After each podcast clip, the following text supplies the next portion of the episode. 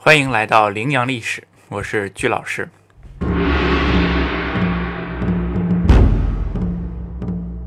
我们上次说呀，中国的第一个正式派出去的代表团是由美国人普安臣率领的。那么这个美国人到底做的怎么样呢？他有没有身为中国的使者，视为美国谋利呢？他有没有吃里扒外，被美国人骂为汉奸呢？他还是真正的做到了一碗水端平，身为中国的使者，就为中国人办事，完成了他的使命呢？我们。今天呢，就来说一说普安臣接下来的出使之旅。一八六八年二月的时候，普安臣就率领的使团出发了，一行啊三十人，普安臣是团长，还有两个中国人是中是还有两个中国人是志刚、孙家谷为钦差大臣，会同普安臣一起交涉中外事宜。此外啊，还有美国的驻华使馆的官员伯卓安。海关的一个官员是法国人德善，这两个人呢是左右协理，还有同文馆的六名学生啊，也算是浩浩荡荡的一个大使团。就这样啊，他们从上海乘船出发。我们都知道，近代的外交场合呀，这个外交啊，它是要有国旗的。那清政府啊没有国旗怎么办呢？潘安臣说：“那不行啊。”于是他亲自操刀设计了中国的第一面国旗。黄色的绸缎上绣着中国的传统龙样，五爪祥龙。最后啊，蓝色镶边儿，这就是中国历史上的第一面吴旗，是由外国人设计的。就这样，海风习习，龙旗猎猎，普安臣的轮船就从上海出发，一路向西，挂着中国的国旗的帆船，第一次要横渡太平洋。两个月之后啊，他们就来到了美洲的加州，加利福尼亚州。普安臣呢，他自己是非常兴奋的，他为自己的这个职位啊感到自豪。为什么呢？因为作为一个美国人担任中国的对外使者，引领了这个古老的帝国呀走向世界，这在历史上是前无古人的。那后后有没有来者呢？今天看来也是没有来者的。这个职位啊，让他感觉到比自己纯在美国从政更为难得，更为有意义。因为在他眼里啊。美国的总统常有，而担任中国使者的美国人却不常有，更何况还是中国第一任使者，所以他为自己的这个差事啊感到自豪。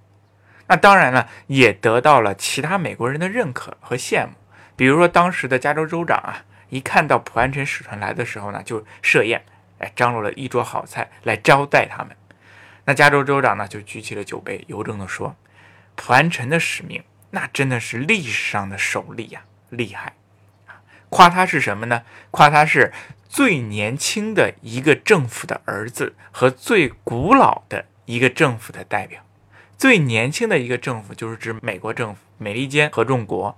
那最古老的政府，那就是指大清国。那所以说，普安臣他身为一个美国人来担任大清国的使者，真的是史无前例的一件事情，而且是非常有意义的。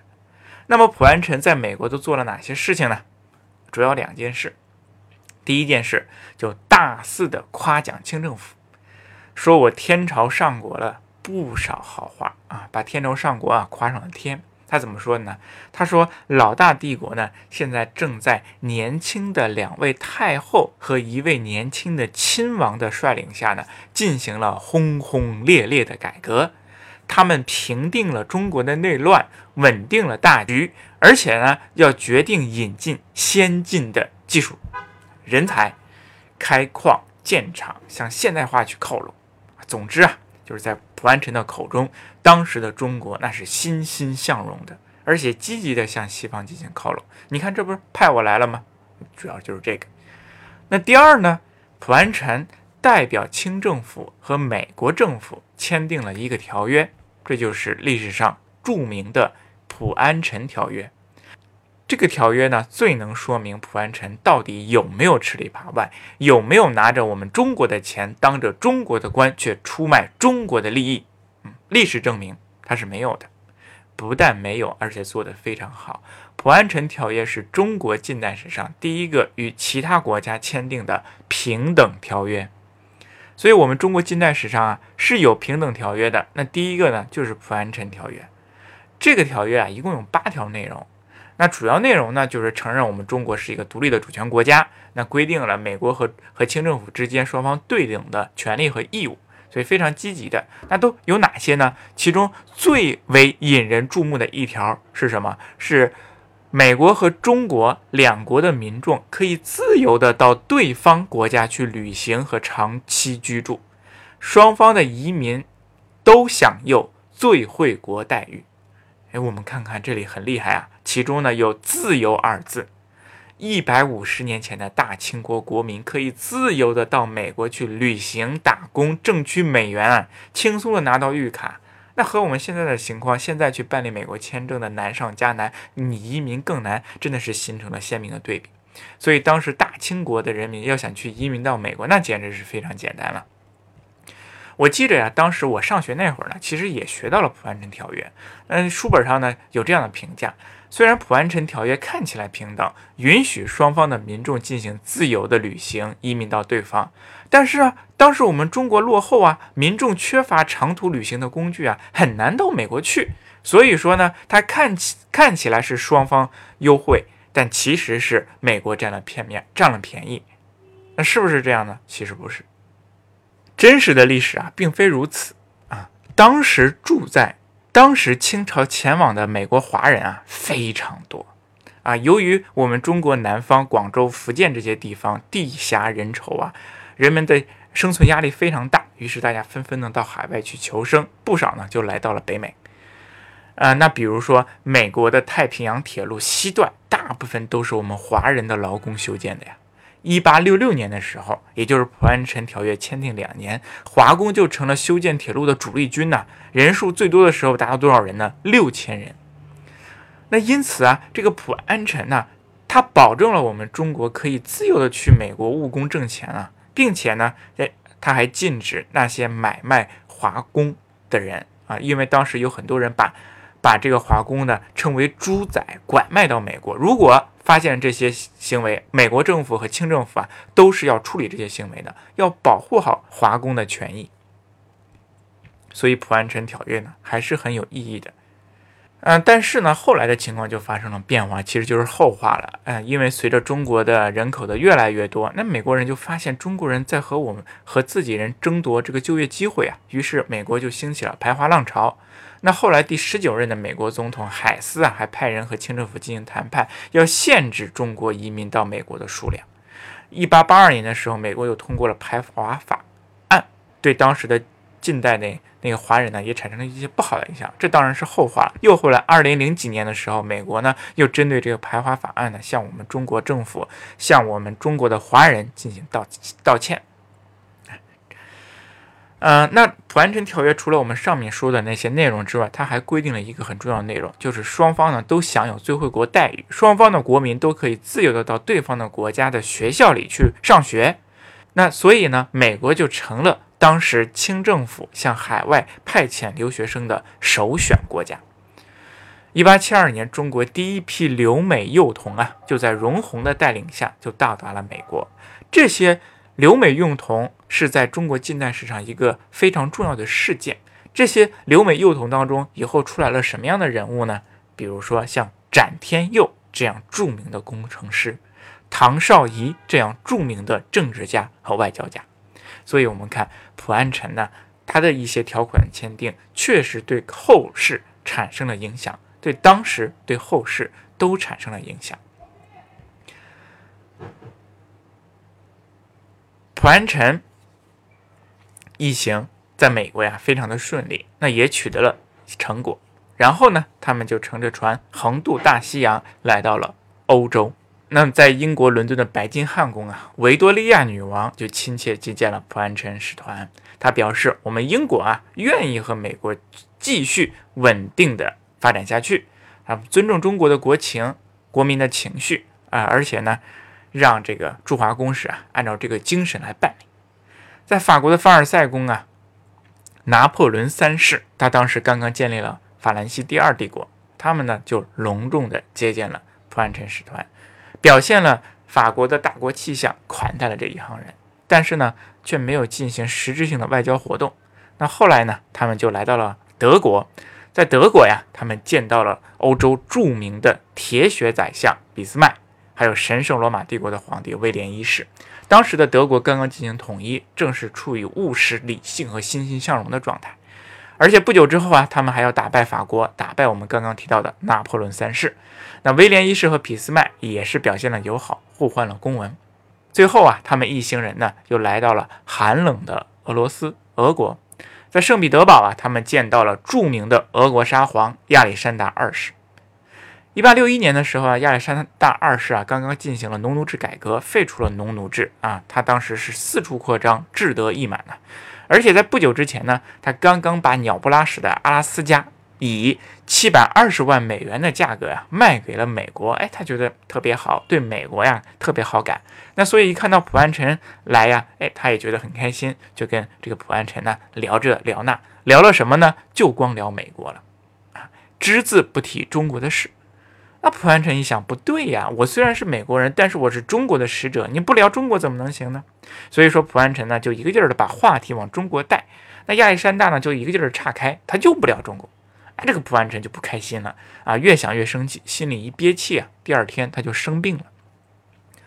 可能是俄罗斯啊是苦寒之地，再加上旅途的劳累，这个医疗水平又非常有限，六天之后，普安臣就去世了，病死在了俄罗斯。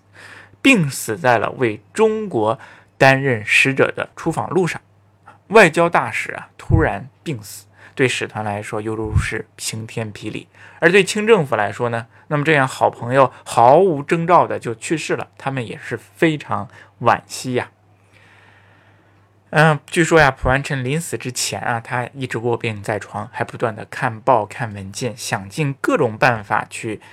想如何跟这个沙皇展开有利于中国的外交？我们看一个外国人怎么就可以这么做到不远千里来到了我们中国，又不远千里的代表我们中国去出使西方呢？而且还殉职在了为我们中国外交奔波的途中，这是一种什么精神？这也许就是毛主席所说的“毫不利己，专门利人”的精神吧。这是一种。心存道义和良知的精神啊，清政府啊对这些好朋友的去世啊无限惋惜，他非常仗义的给了普安臣身后名和身后利，他授予普安臣一品顶戴花翎，一品顶戴花翎啊，那是中国官员级当中的特品啊，而且呢给他的家人一万两白银的抚恤金。啊，普安臣得到的这些殊荣也是前无来者后无古人了。那么以后啊，再也没有一个美国人能够获得清政府的一品顶戴了。美国政府自己呢，也对普安臣表达了深深的敬意啊。他们没有认为普安臣担任中国的外交使官就认为他是美奸，认为他吃里滑，呃，吃里扒外啊，反而呢，也深深的敬佩着这个人。四月份的时候呢，普安臣的尸体就运到了波士顿，停放在了波士顿著名的法尼尔厅。这个法尼尔厅呢，被称为是美国的自由摇篮，因为普安臣是美国人，那他又担任了大清国的外交使官，所以说这个法尼尔厅啊，挂满了美国国旗，也挂上了中国的国旗，就是普安臣亲自设计的大清龙旗。那微风之中呢，星条旗和大清龙旗啊，随风而动。他的葬礼就在法尼尔厅进行。全是德高望重的绅士呢，都来进行参加，纪念这个为中国和美国同样做出贡献的人。我们看中美的关系在这一刻呢，就走上了高潮啊！他一开始就达到了高潮。普安臣用自己的实际行动诠释了自己的政治信念和人格信条，他的思想超越了国界。